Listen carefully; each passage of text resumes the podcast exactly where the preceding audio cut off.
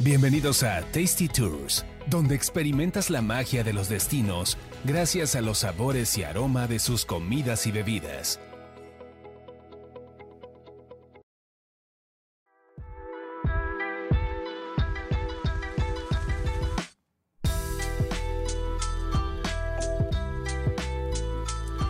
Hola, ¿qué tal? Bienvenidos a una emisión más de Tasty Tours. Yo soy Roxana Cepeda y Carlos Mendoza, ¿cómo estás? Un gusto, ya te extrañaba. Sí, nos, dimos una pausa para, para viajar y traer más contenido, pero... Bueno, yo también viajé. ¿Sí? ¿A dónde fuiste?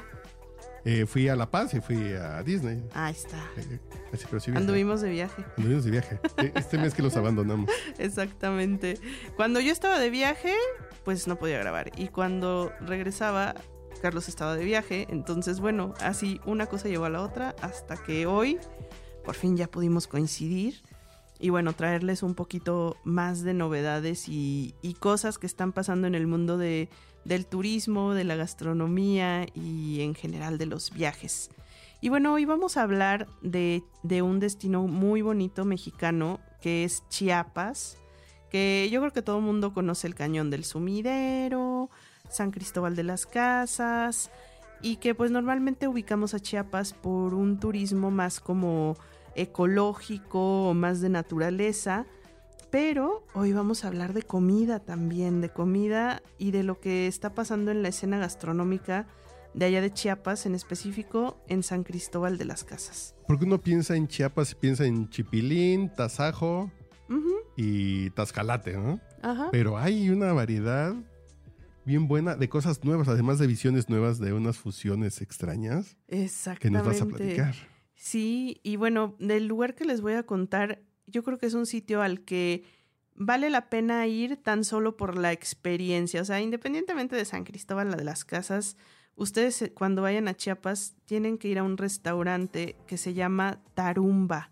¿Por qué? Porque están haciendo ahí unas cosas que para mí es una de las mejores experiencias a nivel gastronómico que he tenido en el sentido de, de originalidad, de, de contenido histórico en torno a los ingredientes y también de contenido cultural eh, sobre la preservación de la comida. Y bueno, pues el, el chef de Tarumba es el chef Jorge Gordillo, quien él es indígena de Chiapas, es una persona súper amable, súper sencilla, que nos recibió de corazón y que tiene una experiencia en su restaurante. Ustedes, pueden ir a desayunar, comer o cenar, pero la experiencia que yo viví se llama en la mesa del chef, la mesa de San Juan, que bueno, es alusiva a San Juan Chamula, que es uno de los pueblos eh, indígenas de Chiapas que guarda mucho misticismo, que tiene muchas tradiciones todavía indígenas que conservan y que, y que también son parte de este sincretismo entre la fusión de, de la religión católica con la religión que anteriormente tenían los indígenas y que todavía pues mezclan como con sus costumbres. Entonces, para empezar, tú vas a llegar al restaurante, es, es una cena que se hace con ingredientes naturales, ingredientes de la región que fueron que el chef se va todos los días al mercadito de San Cristóbal, que eso también está súper loco porque lo acompañamos al mercado.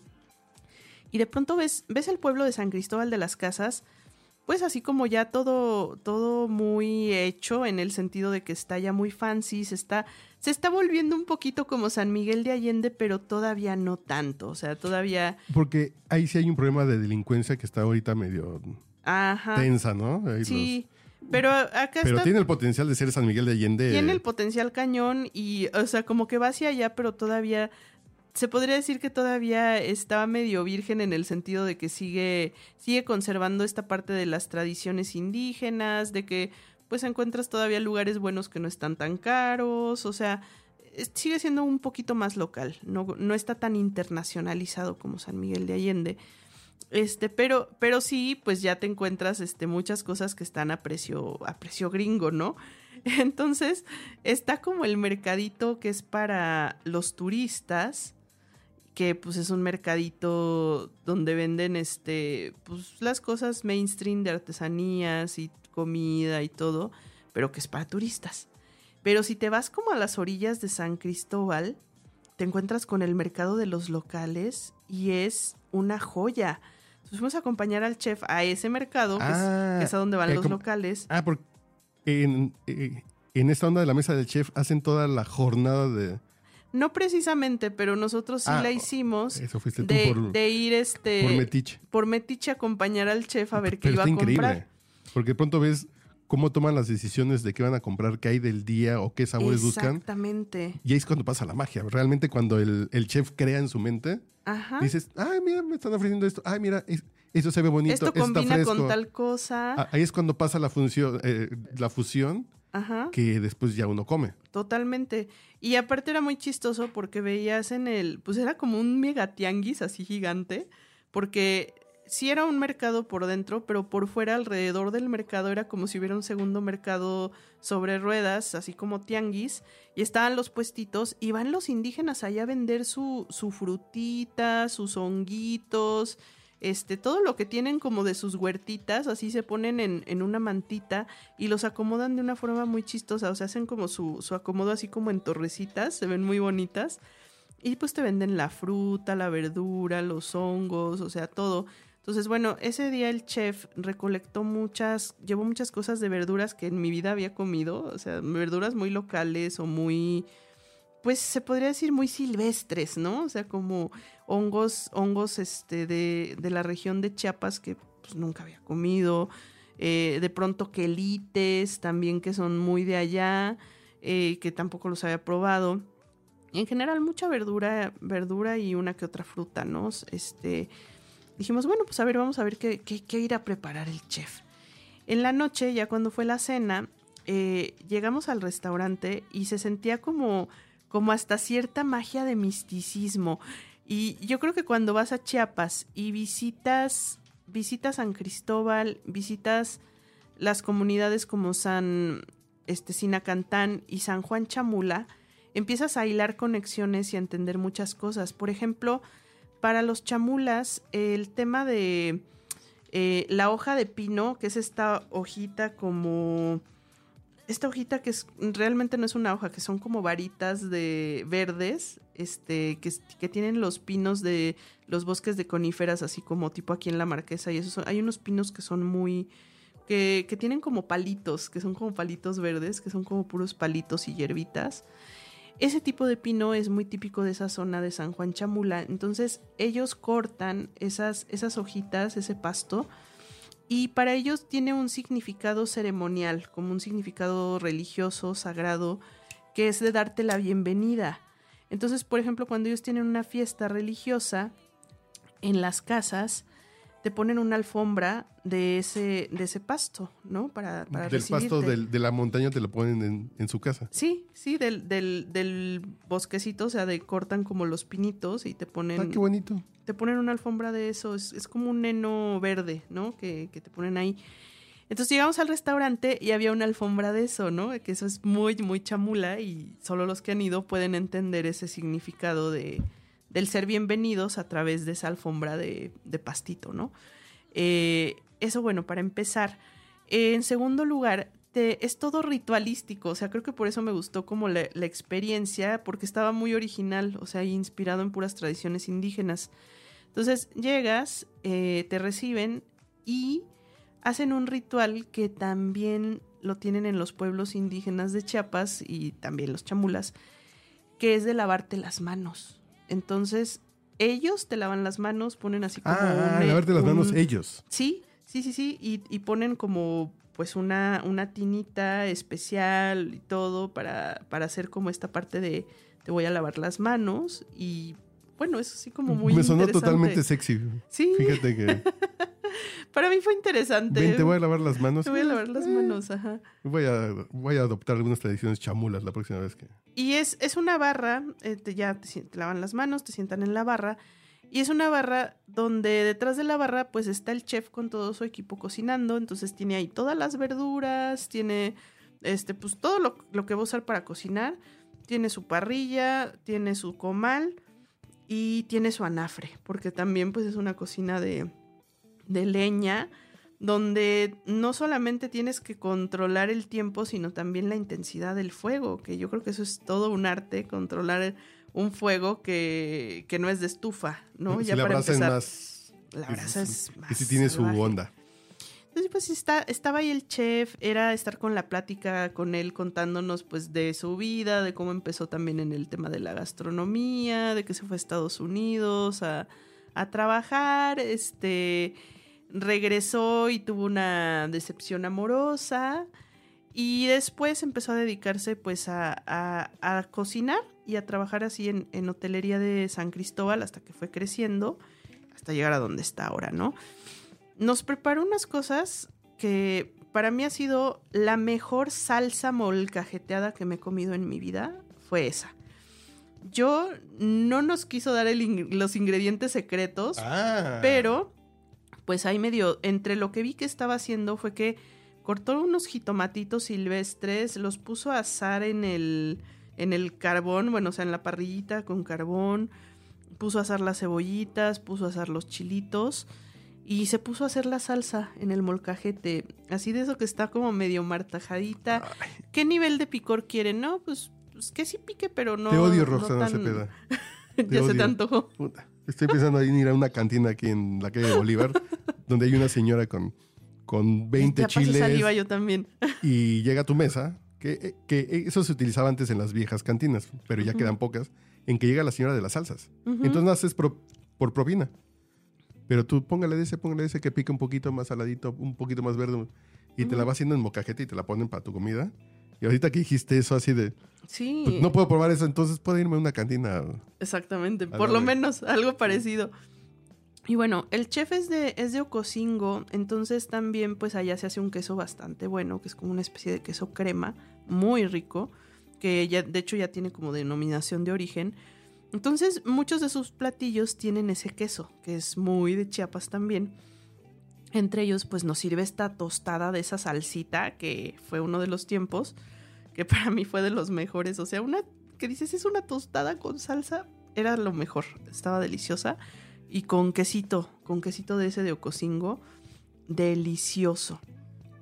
Pero una de las cosas también más interesantes, pues es el equipo del chef, que es muy diverso. Ah, si el queso de cocingo es el mismo que el queso amarillo de Chiapas, Creo que sí. El que viene en un papel celofán amarillo, Sí, que es delicioso. Es delicioso. un queso añejo, sí, es como un queso añejito que está acidito, que, que sabe... para los frijoles son una- los frijoles... el- ya quiero comer, Roxana. Ya nos dio hambre. Sígueme contando, porque Bueno, lo mejor. Uno, de- uno de, los, eh, de los tesoros también de esta experiencia se llama Cristina. Cristina es de San Juan Chamula y bueno, pues es, es hija de uno de los mayordomos del templo, que ese templo de San Juan Chamula es súper interesante porque es un templo donde entras, no hay bancas, hay veladoras de colores y están haciendo rituales en- Mm. ahí. O sea, es muy impresionante la experiencia cuando vas a ese templo. Y en general la cultura de los chamulas creo que llama mucho la atención. Entonces, bueno, Cristina, Cristina es chamula y ella pues literalmente, digamos que se reveló.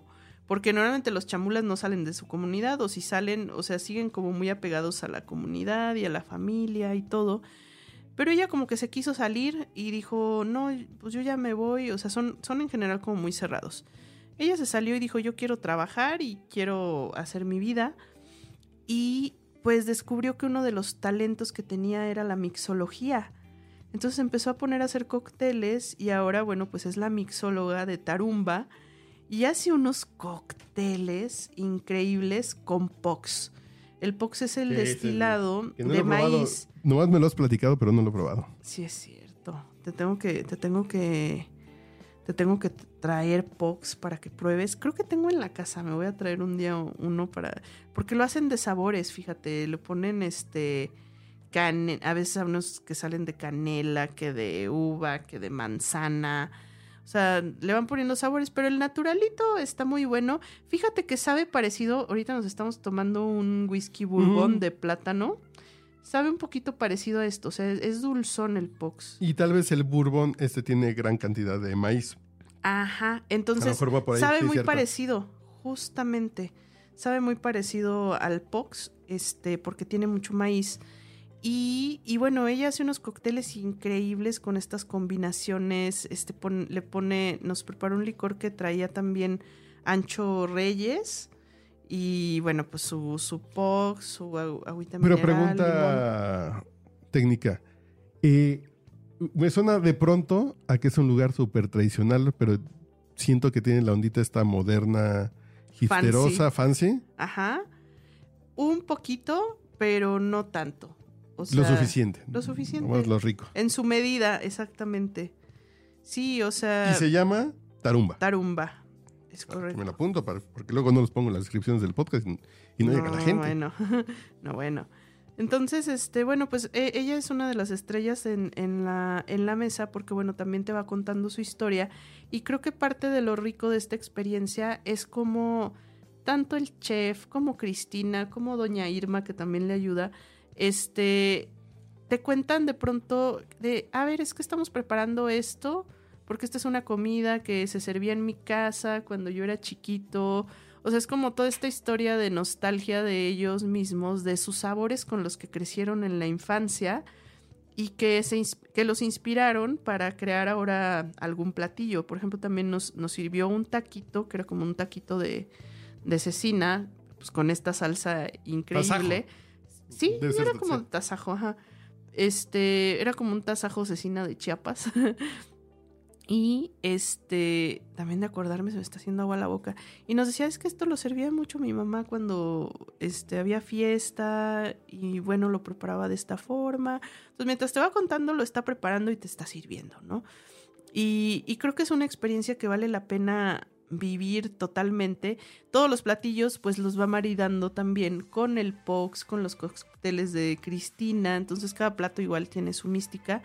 Y una cosa que me impresionó es que del menú, que fueron como ocho tiempos, por lo menos seis eran totalmente vegetarianos, o sea, no había una proteína animal y yo creo que el tema de que puedas crear algo increíble con vegetales y que ni siquiera te des cuenta o no te falte la carne, yo creo que ya es de aplaudirse. Yo como fan de las vacas muertas, eh, me molesta mucho de pronto la cocina vegetariana. Ajá. Porque ponen nombres que no deberían ir. Ajá. Digo así de hamburguesa. No, pero ni siquiera le hamburguesa de, no le ponen nombre, ¿eh? O sea, pero por ejemplo, esto es un taco y es un taco.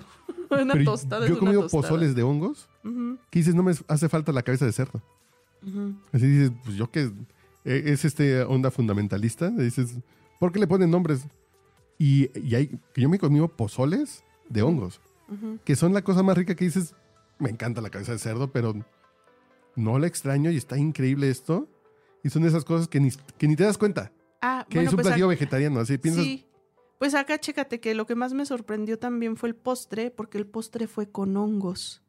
Y nunca se me hubiera ocurrido probar un postre que tuviera hongos o hongos con dulce. A ver, platícame lo que tengo. Era, como, era como muy naturalito porque realmente era un postre fresco, era un postre cero, cero fancy, o sea, eran como hongos rostizados, pero con frutita picada, con miel y, y así, todo junto, servido con florecitas. Consígueme la receta porque muy bueno. tengo y, una con muy buena amiga. chocolate de Chiapas. Chocolate artesanal. Tengo una muy buena amiga que es de la, de la Sociedad Mexicana de Micología. No sé cómo se llama, si son micólogos. No sé cuál es el nombre oficial, pero siempre que es hacen honguera. Es honguera, básicamente. es honguera veracruzana. Y en sus cofradías que hacen de los fans de los hongos, siempre hay que llevar un menú. Mm. Y creo que el tema de un postre de hongos, creo que sí la va a hacer ser la estrella de la noche. Totalmente. Y bueno, pues Tarumba está dentro del Hotel Sombra del Agua y el nombre de Tarumba está inspirado también en las poesías de Jaime Sabines. Entonces vas a ver también dentro de la decoración pues alguna, algunos detallitos que pues son de, de eso y que sobre todo bueno pues hacen alusión a pues en general a la cultura indígena de Chiapas. Al final, toda esta experiencia después del postre se cierra con un caballito como este que nos estamos tomando, pero de Pox. Y hacen también un ritual de cierre, así con, con incienso de copal, este, con poner una intención, que también eso es como muy chamula, es muy, muy chamula la experiencia.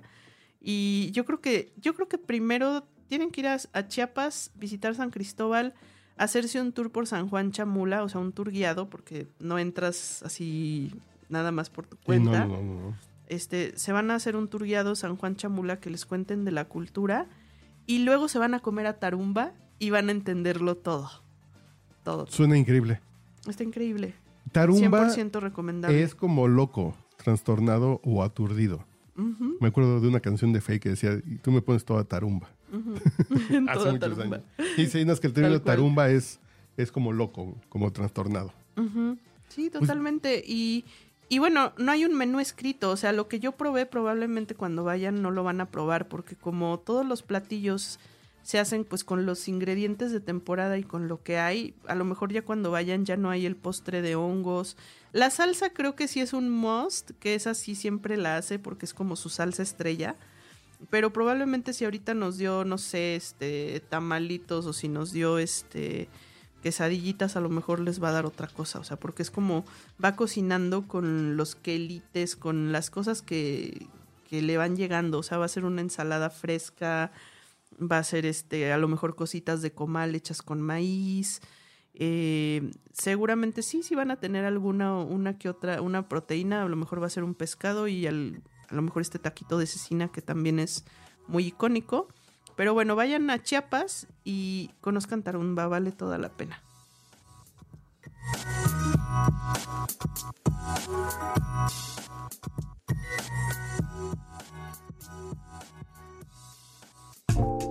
No te pierdas nuestro próximo podcast con más recomendaciones para comer, viajar y beber. Síguenos en Tasty Tours MX en Facebook, Instagram y Twitter.